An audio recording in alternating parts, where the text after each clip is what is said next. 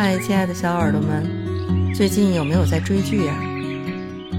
应该说，从《知否》《知否》以后，我已经很久没有听到办公室的小朋友对国产国偶剧发出土拨鼠一般尖叫的声音了。没错，我说的就是最近大热的那部电视剧《梦华录》。这片子刚开始开播的时候，办公室的小朋友在中午吃午饭的那会儿，几乎就没动筷子。一直流着口水，喊着神仙姐姐出来演电视剧了，三百六十度无死角的美呀！但我其实是等到全部都完结了之后才开始追的这部电视剧。嗯，追了前十集之后，我回头再去看这部豆瓣开场的时候。八点八分，然后最后收尾到八点五分。对一部电视剧来讲，它已经做到了真正意义上的爆款。大部分评分高的这样的一个评价，其实都是在说这部《梦华录》不仅仅是描写了顾盼生辉之间的这样的一个爱情，而且它。拍出了生活里边的美和欲，而且大大还原了宋朝的那样的一个东京汴梁的市井生活。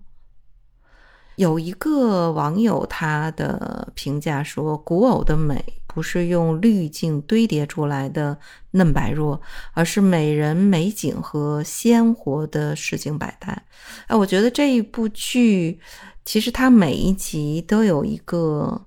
小的彩蛋在每一集的这个结尾，就是每一集结尾的时候，那个扮演陈莲的小演员出来，然后他结合剧情发展的一些细节，一样一样的给你介绍宋朝的市井文化。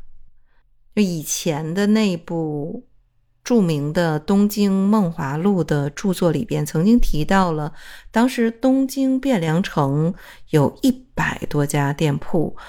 酒楼和各种饮食店占半数以上，这个也是为什么剧里的主人公赵盼儿他们三个到了东京之后，又开茶楼又做酒楼一个主要的原因。我们在南宋孟良录里边看到的焚香点茶、挂画插花、四班闲事不是累家，其实这个日常的宋代的那种。我们想象的文艺的生活，实际上就是我们嗯所说的今天提倡的慢生活。当然，我对古偶剧的逻辑剧情没有什么兴趣，我更在意的是里边看到了很多宋代的美学，就是它深深的吸引了我。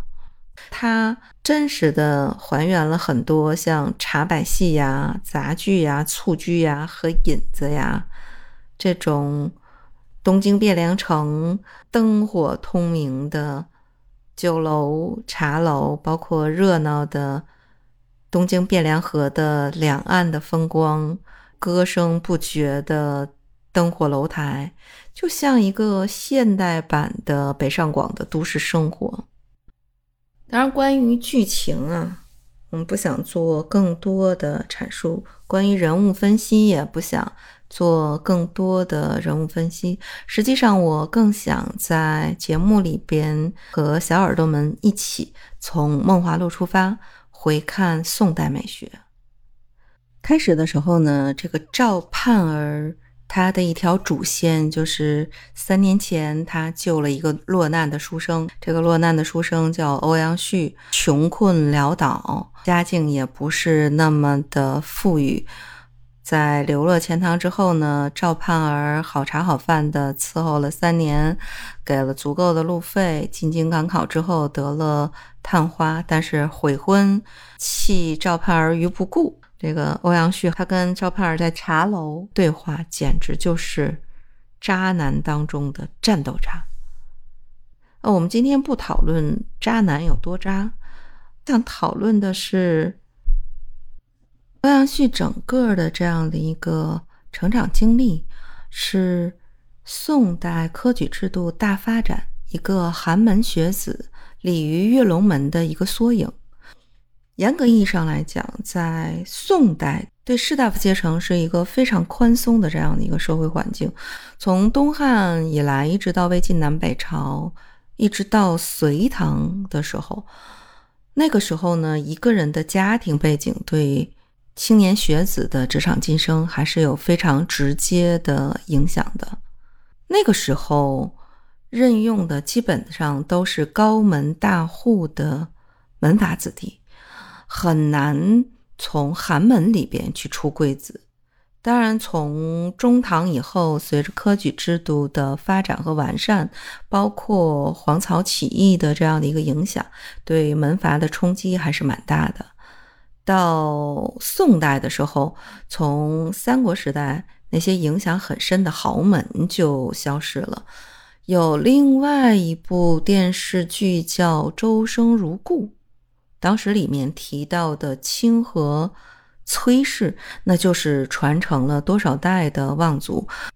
崔氏那绝对是一顶一的豪门大族，曾经在北魏年间有卢、崔、郑、王四姓高门，而且这些人在整个的社会上，包括读书人当中。都享有极高的这样的一个声望。在唐代的时候啊，虽然说有科举制度，但是实际上他在执行的过程当中，士农工商啊，商是最末流的这样的一个出身，是不能参加考试的。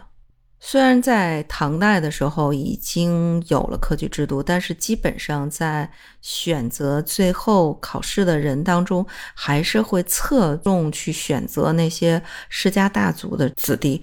就好像那个时候科举看起来很公平，但实际上还是被那些世家大族把在手里。到宋代的时候，是真正实现了公平，科举制度可以允许平民百姓参与考试，各行各业的百姓都可以参加考试，包括最低等级的商人，在宋代的时候也是可以参加科举考试的。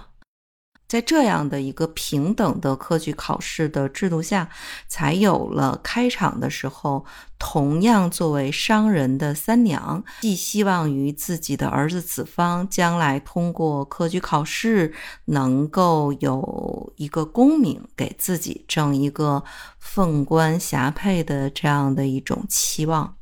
你到宋代。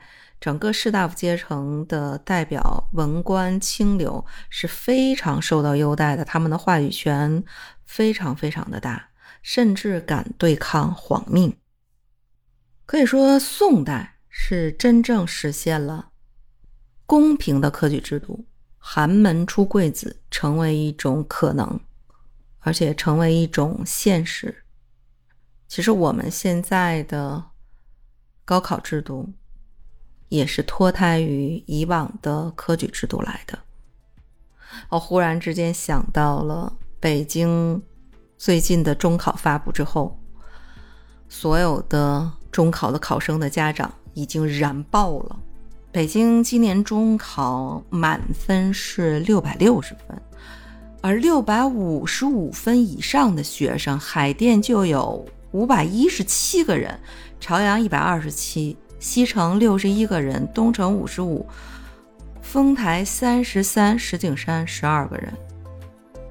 这什么概念呢？简直是卷上天了！对北京的学生和家长来讲，压力真的真的是非常的大。这么内卷的背景下，不努力就要被淘汰，只能逆流而上。不过呢，在这里。